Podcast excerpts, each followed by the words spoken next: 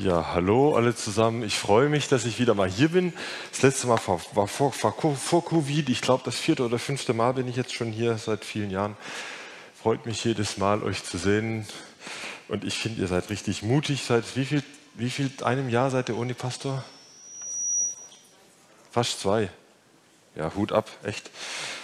Also, ich war leider noch nie mit meiner Frau hier. Meine Kinder wollen auch nicht, dass ich Bilder zeige, weil die sind zwischen 17 und 24 und die sagen, nee Papa, du hast das Recht nicht, Bilderrecht und so weiter und kennt ihr bestimmt. Und da muss ich immer fragen, darf ich das der Oma schicken? Aber nur der Oma, aber in der Gemeinde nicht. Also deswegen seht ihr noch meine Frau und mich am Bildschirm. Genau, also drei Kinder, 17, dann Annek 20 und die Colleen 24, die studiert übrigens in Freiburg. Genau, wir sind seit 1998 in Frankreich und äh, unser Dienst hat sich in den letzten 15 Jahren eigentlich sehr stark verändert. Jahrelange Weiterbildung, neue Studien haben echt über die Jahre hinweg auch unsere Arbeit geprägt. Und heute besteht unser Dienst aus drei Schwerpunkten. Ich muss mich da mal um, umdrehen. Ich, okay.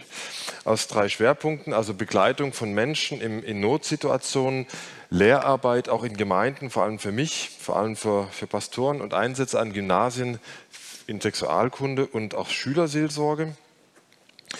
Also Miriam, was Miriam betrifft, sie ist seit ähm, anderthalb Jahren Koordinatorin für einen Dienst für die, also es gibt in Frankreich die FPF, la Fédération Protestante de France, das ist sowas wie, das sind die Lutheraner drin, das sind also die traditionell äh, evangelischen Kirchen drin und auch viele Evangelikale wie die Baptisten.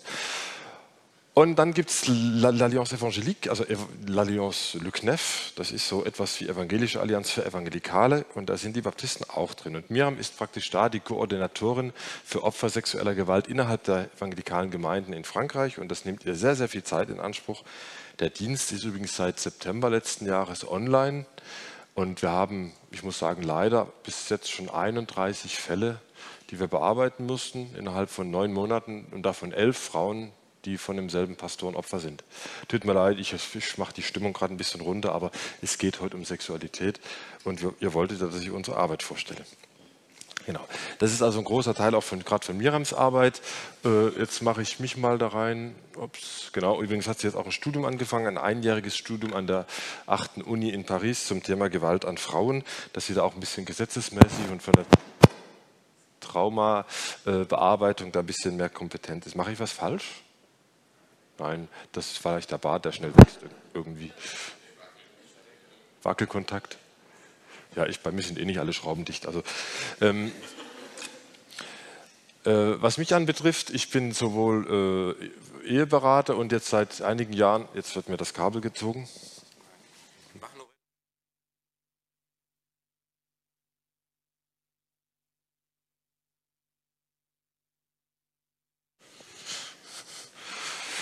Also ich bin Paarberater, äh, lehre in Gemeinden. Jetzt dieses Jahr das erste Mal auch Unterricht gegeben, wurde ich vom katholischen Landesbischof angefragt bei uns in der Gegend, ob ich für die katholischen Priesterseminaristen äh, nicht drei Tage Sexualkunde unterrichten kann. Das ist echt mir eine besondere Ehre. Es gab ja vor drei Jahren so einen Rapport, der wurde veröffentlicht, der gesagt hat, dass in den letzten 50 Jahren in Frankreich über 600.000 Opfer sexueller Gewalt in der katholischen Kirche da waren. Und da gab es äh, echt viele ähm, Vorschläge, um das, äh, dass das sich nicht wiederholt. Und einer davon ist, dass die äh, Priesterkandidaten oder die Seminaristen eben auch Sexualität lernen in der, in der Ausbildung. Gibt es leider bei uns Evangelikalen in Frankreich noch nicht. Genau, ich bin auch Mitglied in einem sexualwissenschaftlichen Verein in Frankreich. Da engagiere ich mich sehr stark. Da bin ich viel mit Ärzten unterwegs. Die wissen auch, dass ich Pastor bin. Das war ganz spannend. Und da durfte ich dieses Jahr vor drei Wochen in Lille oder vor vier Wochen war unser jährlicher Kongress mit 800 Ärzten. Ähm, Thema anbieten, runden Tisch, Religion und Sexualität. Da durfte ich eine, eine der zwei jüdischen Rabbinerinnen von Frankreich einladen an den runden Tisch, eine islamische Sexologin, eine katholische und ich selber. Das sind ganz tolle Herausforderungen in einem Land, wo Religion und äh, äh, Staat eigentlich streng getrennt sind. Also ihr dürft da nicht mit einem Jesus-T-Shirt ins Gymnasium oder so, das ist verboten. Äh, also da, da, da gibt es auch viel, da fehlt viel an Wissen, auch was Religion anbetrifft. Und das ist für uns auch ein Stück weit, Miriam und mich, ein Punkt unserer Missionsarbeit. Genau. Ja, ein roter Faden geht halt durch all diese Arbeitszweige unserer, unserer Missionsarbeit und das ist halt das Thema der Sexualität. Da haben wir auf der einen Seite Tabu und Scham und auf der anderen Seite hin Leiden, Gewalt in der Gesellschaft, aber eben leider auch in unseren Gemeinden. Das ist halt dann ein doppeltes Tabuthema. Ja, ich wollte äh, ganz kurz, ich, ich stelle mich dahin, jetzt wird das für die Kamera schwierig, jetzt müsste wahrscheinlich die Kamera mitdrehen. Also geht das? Sonst, sonst verfolgen die mich nicht mehr, dann kann ich besser dahin gucken. Äh, ich habe seit einem Jahr, arbeite ich mit der Universität in Rouen ähm, zusammen und habe jetzt äh, vor ein paar Wochen einen wissenschaftlichen Artikel über Pornografie veröffentlicht. Das ist für mich echt ein, ein Grund zum Dank, weil äh, in dem äh, Niveau, auf dem Niveau zu arbeiten mit Wissenschaftlern war mir auch neu ist also ganz, gibt es leider nur auf Französisch, wird bald auf Englisch rauskommen in den USA, in wissenschaftlichen Revuen in den USA. Ähm, habe jetzt bei christlichen Zeitschriften auch immer wieder was über Porno veröffentlicht und das, was ich euch sagen wollte, ist die Studie. Seit einem Jahr bin ich an der Studie dran, haben wir bis jetzt 2800 Teilnehmer und bei der Studie geht es um das Thema, was ihr da seht, Wechselbeziehungen zwischen Sexualerziehung, religiösen Werten, und der Selbstkonstruktion als sexuelles Individuum. Das klingt alles ein bisschen hochtrabend. Äh, es geht einfach darum, ich wollte gerne gucken, wie geht es den evangelikalen Jugendlichen in Frankreich mit dem Thema Sex. Und die Ergebnisse, ich, das ist gigantisch. Wir haben 300 Items in diesem Fragebogen. Das braucht über eine halbe Stunde. Äh, deswegen keine Angst, ich will euch da jetzt nicht mit Zahlen zuballern, aber nur zwei Beispiele bringen, damit ihr ungefähr ein bisschen Ahnung habt, was bei uns in Frankreich läuft mit dem Thema Sex in den Gemeinden oder eben nicht läuft. Und genau. Nur als Beispiel. Wir haben verschiedene äh, Themenblöcke in, diesem, in, diesem, in dieser Studie und ein Themenblock ist halt äh, sexuelle, sexueller Missbrauch bzw. sexuelle Gewalt. Als, nur als Beispiel, 28,3 Prozent sagen, äh, dass äh, jemand hat ihnen über das Internet sexuelles Material, Bilder, Schriften, Gegenstände, Videos geschickt oder sie damit konfrontiert, obwohl sie das nicht wollten. 28 Prozent unserer Jugendlichen sind damit konfrontiert. Darüber redet kein Mensch in der, in der Gemeinde. Leider. 18,2 Prozent der Frauen geben an, dass sie Opfer von sexueller Gewalt wurden, genauer gesagt von Vergewaltigung. Eine Frau von fünf ist in Frankreich in unseren Gemeinden Opfer geworden, schon in, in ihrem Leben von sexueller Gewalt. Das Thema wird nicht thematisiert. Und da kommen wir ganz schnell kurz um, zu einem anderen Frageblock. Ich habe die Frage gestellt, was sind so Themen, die Sie in, in Bezug auf Sexualität gern hätten, dass man da mehr in der Gemeinde drüber spricht. Ähm, über 90,4 Prozent der Frauen und 74 Prozent der Männer finden, man sollte mehr über Prävention von sexueller Gewalt sprechen in Gemeinden. Das sind erschreckende Zahlen. Ähm, ja, das war es eigentlich schon. Ich, wie gesagt, ich könnte stundenlang drüber reden. Das, das bewegt mich.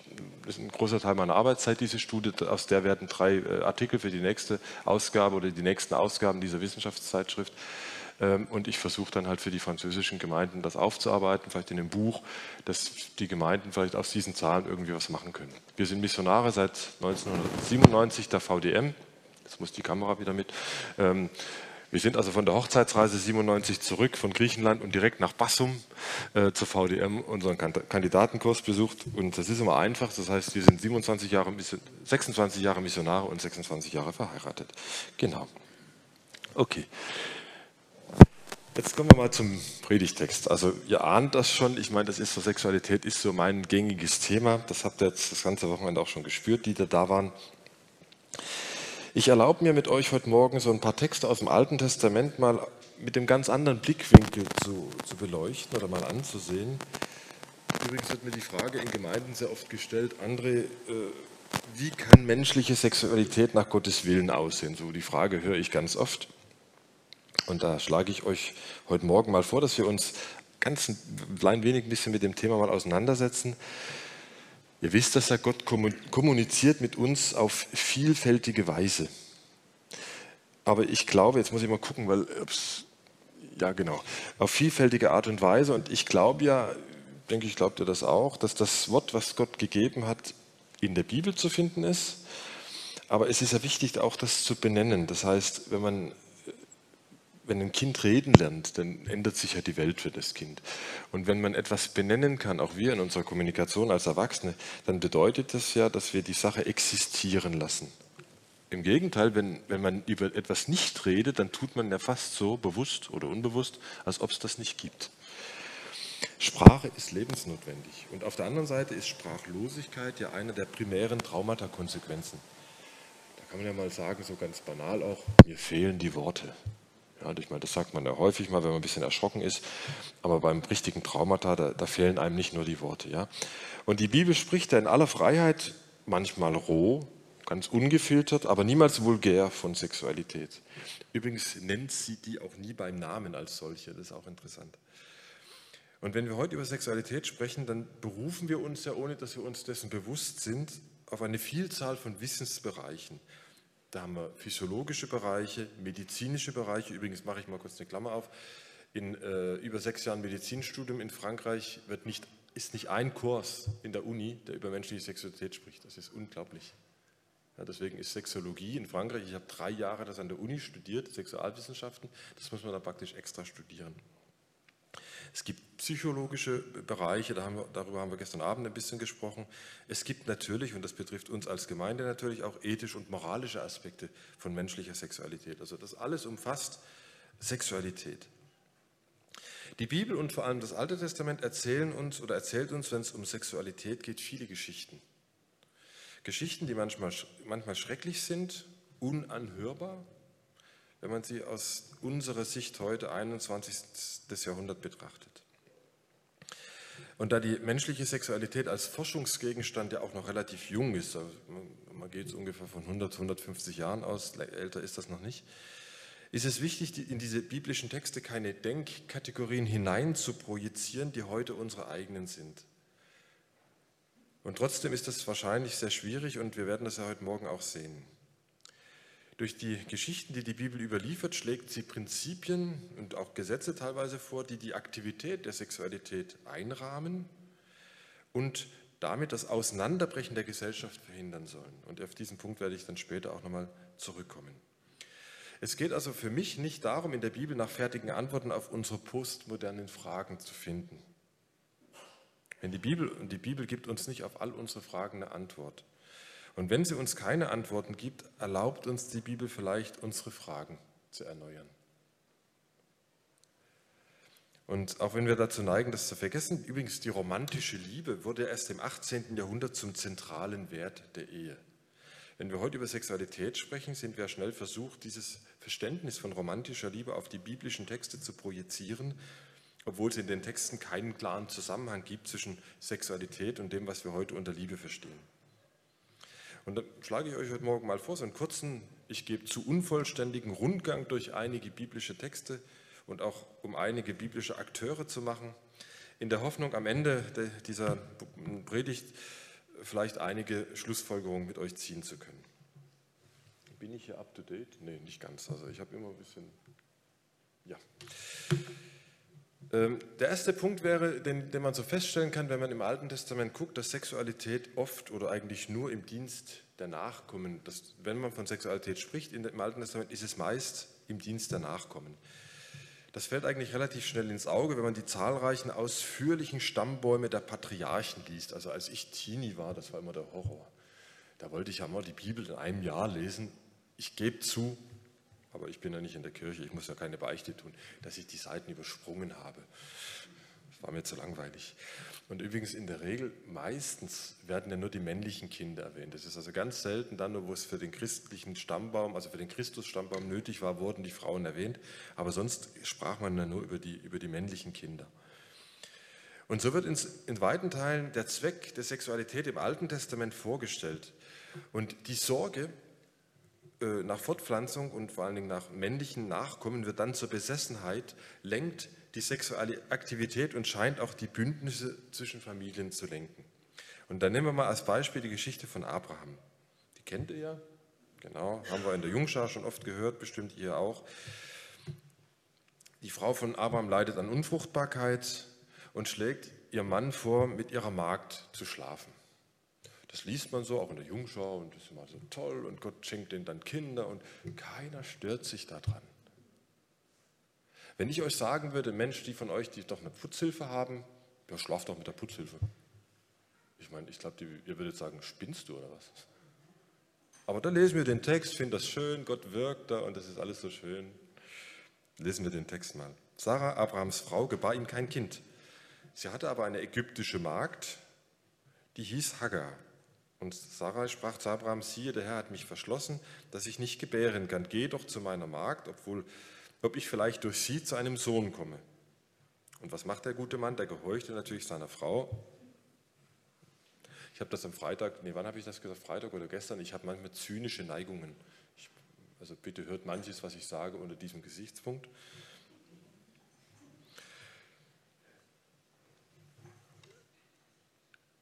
Ja, der Druck der Mutterpflicht und vor allem der männlichen Nachkommen, der scheint die Frau so sehr zu beanspruchen, dass sie sich letztlich einer anderen Frau bedient. Und wenn wir so ein bisschen genau hingucken, diese Leihmutterschaft, die stört niemanden. Man kann das auch anders bezeichnen, die sexuelle Ausbeutung der Haushälterin auch nicht. Einige Seiten weiter in der Bibel finden wir uns, befinden wir uns inmitten einer Netflix-würdigen Intrige wieder. Es ist die Geschichte von Jakob die uns eigentlich einen guten Einblick in das bringt, was sich jenseits der Fruchtbarkeit abspielt. In 1. Mose 28 wird uns diese unglaubliche Geschichte erzählt. Jakob wird gegen seinen Willen Opfer einer unvergleichlichen Täuschung, die uns eigentlich zeigt, wie viel eine Frau zu jener Zeit wert war. Man gab sie, man benutzte sie, man missbrauchte sie und viel zu sagen hat sie dabei nicht. Rahel und Lea, die zwei Schwestern, die nichts zu sagen hatten, begnügen sich nicht nur damit, Kinder zu bekommen, sondern die zwei liefern sich einen unwahrscheinlichen Fortpflanzungswettbewerb, der eigentlich durch ihre tiefe Eifersucht ausgelöst wird. Diejenige, die Jakob die meisten Kinder schenkt, äh, ja, da bin ich ein bisschen zu früh. Die, die Jakob die meisten Kinder schenkt, kann sich als beste, als erfolgreichste, als erfüllteste, wenn nicht sogar als die bevorzugte bezeichnen. Und dabei muss sie, wie Abraham, auf eine Erzeugerin zurückgreifen. Die Geschichte beginnt mit Rahel, ganz verzweifelt, weil sie Jakob keine Kinder schenken kann, im Gegensatz zu ihrer Schwester Lea, die bereits vier Kinder bekommen hat. Und da sagt die Rahel zu, zu ihrem Mann, lass mich Kinder haben oder ich sterbe.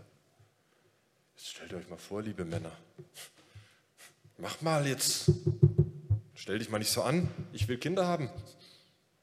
Als Sexologe, da gehen bei mir sofort die Alarmglocken an. Sexuelle Dysfunktion, sagt euch das Wort auf Deutsch, das Wort sagt man das auf Dysfunktion?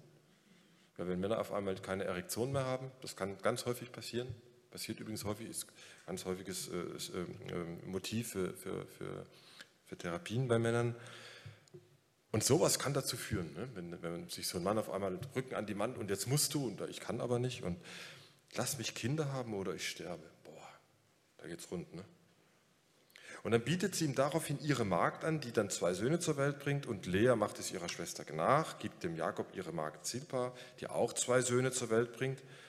Also wie gesagt, von den Mädels hören wir nichts. Ne?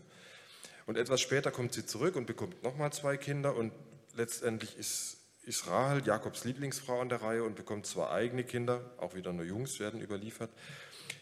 Wir müssen uns mal diesen unwahrscheinlichen Fortpflanzungswettlauf mal vorstellen. Der Bibeltext betont die Gefühle und Absichten der beiden Schwestern, lässt aber die vielfältigen sexuellen Aktivitäten des Patriarchen, der nacheinander, ohne zu zögern, trotzdem vier Frauen schwängerte, völlig im Dunkeln. Das einzigste Gefühl, was uns die Bibel erzählt, dass Jakob eine der beiden Frauen bevorzugte. Kann man ja auch verstehen, weil das ist ja auch die einzige, die er wirklich gewählt hat. Bin ich da irgendwie? Nee, bin zu früh. Na egal. Das ist eine erste Beobachtung im Alten Testament, dass sie vor allem der männlichen Nachkommenschaft dient. Und das gibt uns nebenbei auch äh, Aufschluss über die Rolle und den Platz der Frau in der Gesellschaft damals. Waren ja Hirtenstämme, die sind da gewandert mit ihren Zelten von einem Ort zum anderen. Eine zweite, nicht unwesentliche Beobachtung, sexuelles Verlangen nimmt leider manchmal gewalttätige Formen an. Sexuelles Begehren als zerstörerische Kraft. Wenn wir die Texte lesen, dann können wir erkennen, wie sehr Sexualität oft ein Werkzeug ist, um andere Bedürfnisse zu befriedigen. Sie kann zur Gewalt und heute würde man sagen zum Trauma werden, ohne dass sich irgendjemand darüber empört. Und da wollte ich euch mal das Beispiel bringen von Lot, der im Namen der Gastfreundschaft und um der drohenden homosexuellen Gruppenvergewaltigung zu entgehen, fast wie ein Zuhälter der Menschenmenge vor der Haustür seine eigenen jungfräulichen Töchter anbietet mit der Aufforderung, macht mit ihnen, was ihr wollt. Habt ihr das schon mal gelesen? Also das sage ich, das steht in der Bibel. Ne? Aber als ich das so ein bisschen aufgearbeitet habe, dachte ich, das habe ich ja noch nie so, das war mir noch nie bewusst. Da steht da die halbe Stadt da vor der Tür. Mach auf! Ja, da hätte ich ja schon mal richtig Angst da. Ne? Also ich, ich, hätte da richtig Angst. Da, zieht, da würde vielleicht sogar mein Hund den, den Schwanz einziehen. Ja? Und dann sagt Lot, ja, ging heraus zu ihnen, sagt der Text, vor die Tür. Er schloss hinter sich die Tür zu. Muss man sich vorstellen, was der für einen Schiss gehabt hat. Und sprach, liebe Brüder, tut nicht zu übel. Siehe, ich habe zwei Töchter, die wissen noch von keinem Manne, die will ich herausgeben unter euch. Tut mit ihnen, was euch gefällt. Aber diesen Männern tut nichts, denn darum sind sie unter dem Schatten meines Dachs gekommen. Also es, es ist unmöglich, unglaublich, was da passiert. Die Brutalität und die Gewalt der Menschen haben ihren Höhepunkt erreicht und die Lektüre dieser Geschichte, also bei mir zumindest, bringt das nur Abscheu und Empörung hervor. Ein weiterer Punkt ist, wenn Sexualität zu einer Waffe wird, um den anderen zu zerstören. Das merkt ihr, wir sind da ganz weit entfernt von so einer rosaroten Darstellung und nee, die Bibel, die, die, die überliefert radikale Realitäten, die leider auch heute noch unsere Realitäten sind. Denn die Realität der Sexualität, die, die meisten Texte, die uns das Alte Testament vor Augen führt, ist eher düster, traurig. Und wenn man mal ein bisschen guckt, was heute um uns herum passiert, gar nicht so weit entfernt von den Realitäten in den Kriegsgebieten, denken wir jetzt mal an Osteuropa oder Afrika, wo Vergewaltigungen Teil der militärischen Taktik sind. 2000 Kilometer, nicht mal von hier weg. Das ist vor der Haustür. Ich weiß nicht, kennt ihr Dr. Mukwege im Kongo? Friedensnobelpreisträger, ist Baptistenpastor im Kongo, Gynäkologe und der ist bekannt, der hat den Nobelpreis bekommen, weil er die Frauen repariert. Das ist ganz, ganz spannend, das ist seine Lebensgeschichte, sein Riesenzeugnis. Und wenn wir die Zahl hören, dass mindestens eins von zehn Kindern in Frankreich Opfer sexueller Gewalt ist, dann sind wir letztlich gar nicht so weit weg von diesen Bibeltexten. Aber es wird noch schlimmer. So als ob der Text beim Leser irgendwie so ein Seufzen provozieren soll. Herr, komm uns doch zur Hilfe, erbarme dich. Ich kann nicht mehr. Es ist zu schlimm. Eine der Geschichten, die auch oft romantisiert wird, also als Liebesgeschichte adaptiert wird, damit sie vielleicht unseren Kindern irgendwie von unseren Kindern besser geschluckt werden kann am Sonntagmorgen, ohne dass man Fragen stellt, ist die Geschichte von David. Ähm, von David und der Vergewaltigung von Bathsheba und dem Auftragsmord an ihrem Mann. Also der würde heute mindestens 25 Jahre Knast kriegen, für, also 20 Jahre für die Vergewaltigung, Auftragsmord, dann auch nochmal 15 Jahre. Also ja, lustig ist das nicht. Was sagt der Text? Es begab sich, dass David um den Abend herum aufstand von seinem Lager und sich auf dem Dach des Königshauses erging. Und da sah er vom Dach aus eine Frau sich waschen und die Frau war von schöner Gestalt. David sandte hin, ließ nach der Frau fragen und sagte, das ist doch Bathsheba, die Tochter Eliams, die Frau Urias des Hethiters. David sandte Boten hin, ließ sie holen und als sie zu ihm kam, wohnte er ihr bei.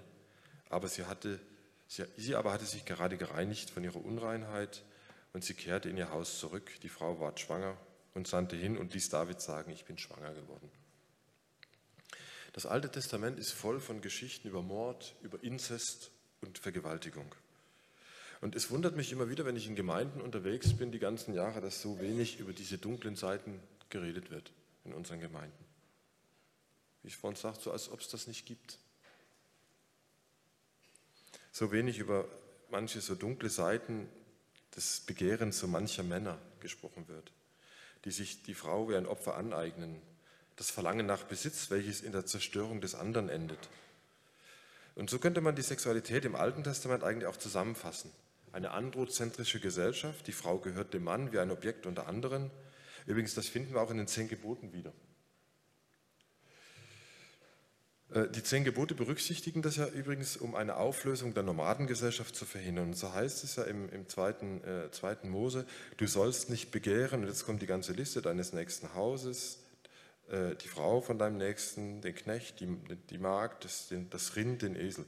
Also die Frau, merkt ihr, die, die steht zwischen dem Haus und dem Esel. Also ich habe euch vorgewarnt, ich bin zynisch, ja. Aber ich, kann da heute nicht lachen, weil ich sage, das, das, das geht doch nicht. Auch wenn es natürlich damals gang und gäbe war, das war normal damals, aber heißt es deswegen, dass es für uns heute normal sein muss? Heißt das, dass das ist, was Gott will? Aber ich will euch ermutigen, ich habe auch noch was Netteres für euch heute Morgen. Das Hohelied. Ja, das ist so eine Überraschung in so einer rauen Männerwelt, wenn man, wenn man die Bibel durchguckt, das Alte Testament. Mitten in diesem menschlichen Drama gibt es plötzlich einen Lichtblick. Eine Geschichte, die irgendwo aus dem Rahmen fällt, die den Leser überrascht und verblüfft. Fast wie eine Inszenierung dessen, was das Gefühl an Liebe, an Kraft, an Genialität und Schönheit haben kann. Übrigens eine sehr oft störende Ästhetik. Äh, übrigens so sehr, dass der Text der Gegenstand zahlreicher Debatten war, damals schon vor Jesu Zeiten und dann auch in den ersten Jahrhunderten.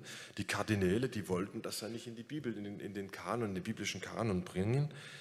Ähm, der Einzigste, die haben da so eine, eine, Notlösung gefunden, dass man dann diesen Text doch in die Bibel nimmt, weil man sagt, ja, nein, nein, das redet nicht über Sexualität, das redet ja nur davon, von Gottes Liebe zu seinem Volk. Ja, schauen wir mal, ich, ich bringe euch mal ein paar Beispiele. Ja, also übrigens, wie ein roter Faden in diesem Text in der, in, im, im Hohelied geht es ja darum, also so eine Art Inszenierung, die Idee, dass Liebende sich nicht wirklich gehören. Und das, denke ich, ist übrigens eine Lektion, die uns die Bibel auf, in Bezug auf Sexualität auch erteilt. Wenn wir auch verheiratet sind oder wenn wir ein Paar sind, der andere gehört mir nicht. Und ich gehöre dem anderen nicht. Wir sind zwei Individuen, die miteinander etwas aufbauen mit Gott. Und damit Sexualität zu einem gemeinsamen Vergnügen wird, sollte man nicht akzeptieren, dass der Partner äh, mich eben nie komplett ausfüllen kann. Und das bedeutet, also bedeutet das nicht, dass, dass wir uns vielleicht mehr und mehr unserer eigenen Menschlichkeit bewusst werden sollten, unsere Grenzen, unsere Hilflosigkeit? Ist nicht genau das auch Evangelium? Ich habe ja schon zigmal die Geschichte vom Samariter gehört. Ne? Nimm dir den Beispiel, das Beispiel an dem Samariter, der hat den Armen geholfen und so, alles gut. Ne? Aber drehen wir mal den Spieß um. Was ist, wenn Jesus uns einladen würde, dass wir uns nicht mit dem Samariter identifizieren, sondern mit dem, der da ausgeplündert wurde, hilflos da liegt und Hilfe braucht? Das ist für mich Evangelium, wenn wir uns anerkennen können als die, die Hilfe brauchen. Unsere Begrenztheit zu akzeptieren, damit eigentlich Gott auch viel größer wird in unserem Leben. Aber kommen wir mal zum Hohelied zurück. Sobald man glaubt zu besitzen, verschwindet der andere entzieht sich aus dem verzehrenden Verlangen, ihn sich anzueignen. Das erotische Verlangen braucht übrigens diese Erkenntnis, der Partner ist nicht mein Eigentum, mit dem ich tun und lassen kann, was ich will. Der Bibeltext im Holy kommt übrigens schnell zur Sache. Zwei, äh, zwei Verse, Kapitel 1, Vers 2. Er küsse mich mit dem Kusse seines Mundes, denn deine Liebe ist lieblicher als Wein. Ich mache mal weiter. Kapitel 5.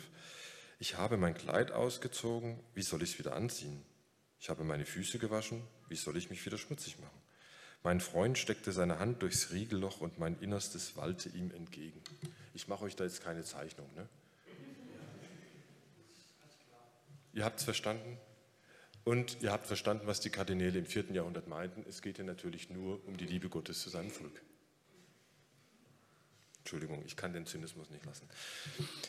Wir verstehen, dass es hier natürlich um Intimität geht. Hier geht es um Orgasmus, um Freude, um Liebe, um schöne Sachen.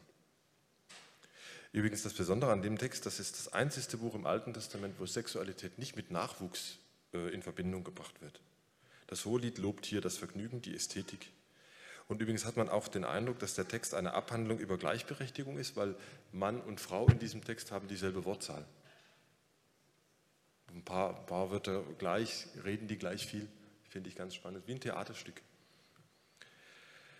Es geht also nicht darum, ähm, es geht nicht darum, die Person, die man liebt, zu dominieren. In keinem anderen biblischen Text wird das erotische Verlangen ja so gelobt wie hier.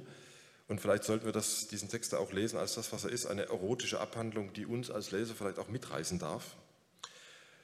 Und wie gesagt, man kann also das Unbehagen zum Beispiel eines Johannes Calvin im 16. Jahrhundert auch verstehen oder anderer gläubiger Männer.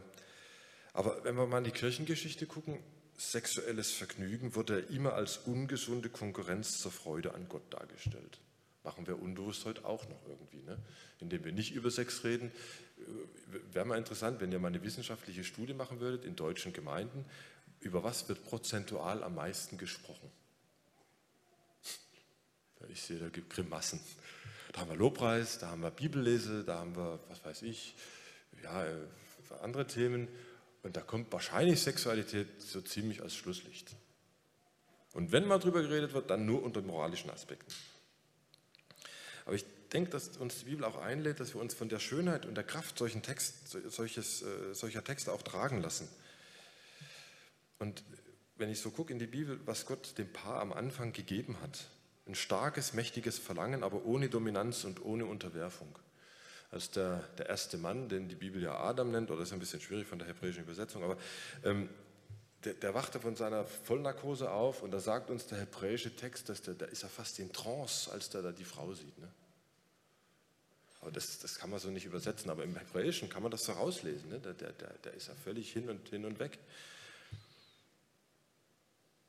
Entdeckt die Frau, die ihm ähnelt und doch anders ist.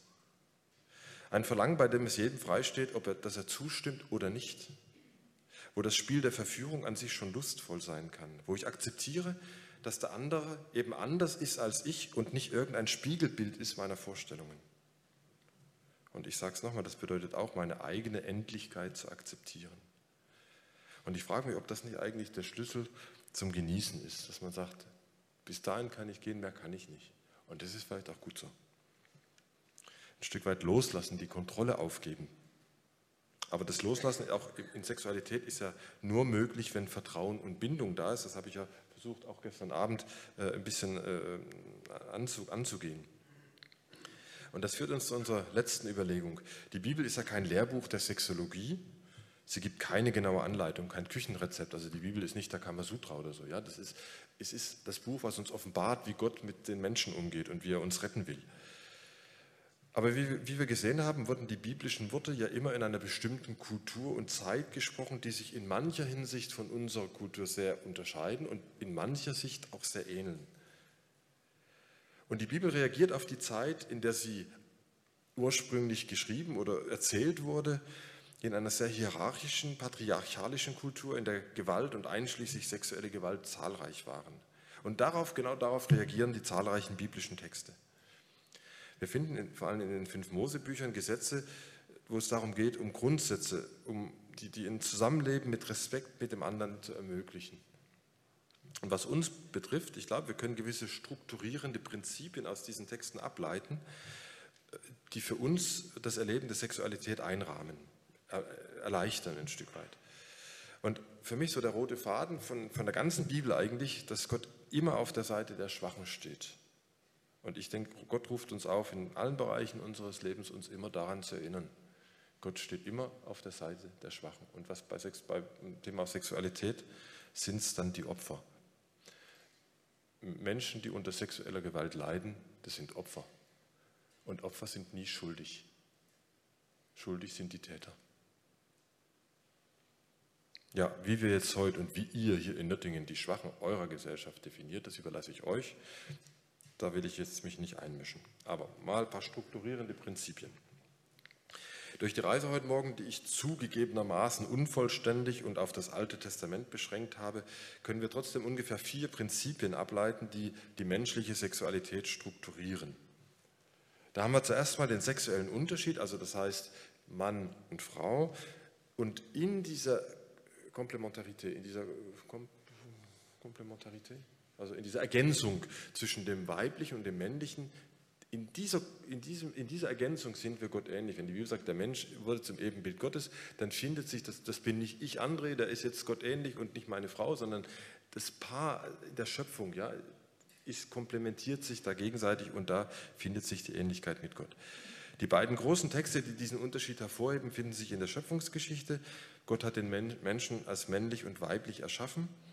In dieser Vielfalt, in diesem Unterschied, der ja nicht nur sexueller Natur ist, kann die Sexualität ihren umfassendsten Ausdruck finden. Und das Hohelied erinnert uns ja auch daran, dass Anziehung und Verlangen sich in dieser Anerkennung der Bedürftigkeit des anderen auch aufrechterhalten. Die ernähren sich ein Stück weit davon. Also ein in sich verschmolzenes Paar ist ein sterbendes Paar. Das sage ich oft auch den Paaren in der Beratung. Wenn die dann kommen, ich habe da drei Weinsessel und dann stehen da zwei Sessel, die sind so zwei Meter auseinander. Also in der Regel, wenn die kommen, dann brauchen die die zwei Meter auch. Und ab und zu kommt Perles und die sagen, ach, die sind so weit und die rücken dann die Sessel richtig eng zusammen. Und da denke ich, aber warum kommen die denn, wenn die jetzt so tun, als ob alles gut wäre? Ja? Anderes Thema. Ein zweiter Punkt, Freiheit ohne Ungleichheit. Und das ist für mich so das zweite strukturierende Prinzip. Als Gott das erste Paar schuf, schuf er sie gleichwertig, einander gegenüberstehend, aber unterschiedlich in ihrem Ausdruck. Es gab vor dem Sündenfall keine Asymmetrie zwischen Mann und Frau. Und Paulus erinnert ja daran, ich meine, das höre ich in Frankreich so oft, ja, diese, diese Unterordnungsfrage, Epheser 5, 22 und so weiter, Frau muss sich dem Mann unterordnen und so weiter. Und komischerweise wird er immer außer Acht gelassen, dass vorher, also übrigens im Griechischen gibt es keine Punktuation, also man schreibt keine Punkte. Ne? Da steht Epheser 5, äh, ordnet euch einander unter, unter und dann keine Punktuation. Wenn ich das lese, automatisch, weil ich auch Mann bin, mache ich dann Doppelpunkt. Ordnet euch einander unter, die Frau dem Mann und der Mann der Frau. Und in meiner Lesart, so als Mann der westlichen Kultur, mache ich dann Doppelpunkt hin, der aber nicht in der Bibel steht. Frauen, ordnet euch euren Männern unter. Männer, liebt eure Frauen wie Christus. Aber wer sagt denn das dann doppelt? Da steht da kein Doppelpunkt. Merkt ihr, dass, dass das kompliziert ist in der Auslegung? Und dass wir uns gegenseitig unterordnen, darüber höre ich auch wenig predigen wird doch oft doch noch gepredigt, die Frau, den Mann und so weiter. Ich will das jetzt nicht, will jetzt hier keine Probleme schaffen unter euch, aber es geht einfach ein Stück weit darum, dass wir uns ganz neu auch hinterfragen, wie lesen wir Bibel? Und ich denke, manchmal unbewusst oder bewusst lesen wir Bibel, dass es uns eigentlich auch so gut in den Kragen passt.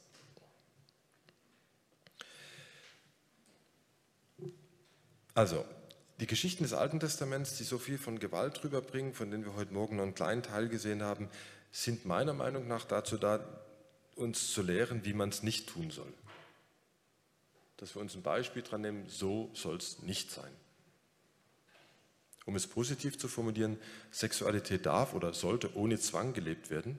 Und das Hohelied spricht, ohne es zu benennen, von der Zustimmung, die immer positiv ist. Das französische Strafgesetzbuch spricht nicht vom Fehlen der Zustimmung, sondern von der Notwendigkeit der Zustimmung bei sexuellen Handlungen. Das ist ganz wichtig. Ihr Fehlen definiert je nach Gesten eine sexuelle Aggression oder eine Vergewaltigung. Also, dritter Punkt, ich habe vier. Ne? Es ist eine Loslösung, finden wir in 1. Mose 2. Darum wird ein Mann seinen ja, das, den Bibeltext habe ich jetzt nicht, aber ich lese ihn vor. Darum wird ein Mann seinen Vater, das ist so ein Hochzeitstext, so ein typischer, seinen Vater und seine Mutter verlassen und seine Frau anhangen und sie werden ein Fleisch sein. Und das mache ich jetzt mit dem vierten Prinzip zusammen, das Bindungsprinzip. Damit ein Paar entstehen kann, muss sich ja jeder in einer gewissen Weise von seinen Eltern trennen und nicht nur der Mann, auch die Frau begleite auch immer wieder auch äh, gläubige Paare äh, im Großraum Paris, die sind äh, manche aus Haiti zum Beispiel und die sagen mir in unserer haitischen Tradition, das sind die Frauen und die Männer bis zum, Trau, bis zum Trautag wohnen die bei den Eltern. Hm. Das sage ich immer ganz bösartig. Na gut, dann hat ihr Mann praktisch tauschte an dem Hochzeitstag eine Frau gegen die andere aus. Die Mama gegen die Partnerin. Ja, die Trennung müsste idealerweise vorher stattfinden. Eine physische, eine psychische und auch eine materielle Trennung, um sich besser an einen anderen als sich selbst binden zu können. Bindung ist ein Prozess, das auf Vertrauen aufbaut. Das geht nicht von heute auf morgen, es geht auch nicht an einem Abend. Und wir haben uns die Frage gestellt, ob es eine Sexualität gibt, die Gott gefällt oder die vielleicht so nach seinem Willen ist. Die Frage, die Bibel stellt diese Frage nicht in diesem Wortlaut, was die Antwort natürlich auch etwas komplexer macht. Durch die Lektüre von den Passagen, die ich euch da vorgeschlagen habe heute Morgen, konnten wir ja sehen, dass Sexualität von ihrem ursprünglichen Vorhaben abgelenkt werden kann. Und ich möchte daran erinnern, ursprünglich im Alten Testament, in den meisten Texten war der Zweck die Fortpflanzung. Aber das hohe Lied der Liebe ist auch da, uns daran zu erinnern, dass Sexualität auch was für Vergnügen ist zwischen zwei Personen. Dass da ein starkes Verlangen da ist. Und die verschiedenen Gesetze und Gebote, die es in der Bibel gibt, sind dazu da, meiner Meinung nach, um Auswüchse von Gewalt und Zerstörung des anderen zu verhindern. Weil das kann leider auch innerhalb einer Ehe stattfinden, wo eigentlich Sexualität ohne Angst gelebt werden sollte. Die Sexualität, das Verlangen, die Lust nährt sich ja aus dem Miteinander teilen dessen, was uns menschlich macht, unsere Schwächen, unsere Unvollkommenheiten, unsere Ohnmacht gegenüber dem allmächtigen Gott, manchmal auch Ohnmacht dem Partner gegenüber, manchmal auch den Kindern, Teenager. Vielleicht würden wir davon profitieren, einfach das zu werden, was wir sind, Menschen. In den Evangelien, nur ganz kurz, verstärkt Christus einige Überlegungen und führt sie auch noch weiter, um auf die Heuchelei einer androzentrischen Gesellschaft hinzuweisen. Paulus ist ja in dieser Hinsicht auch ganz mutig, da er den Männern befiehlt, ihre Frauen zu lieben. Das war in damaliger Zeit ganz neu.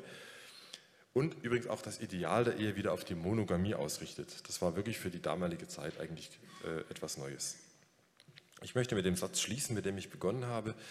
Es geht meiner Meinung nach in der Bibel nicht darum, dass wir da fertige Antworten auf unsere Fragen finden zur Sexualität.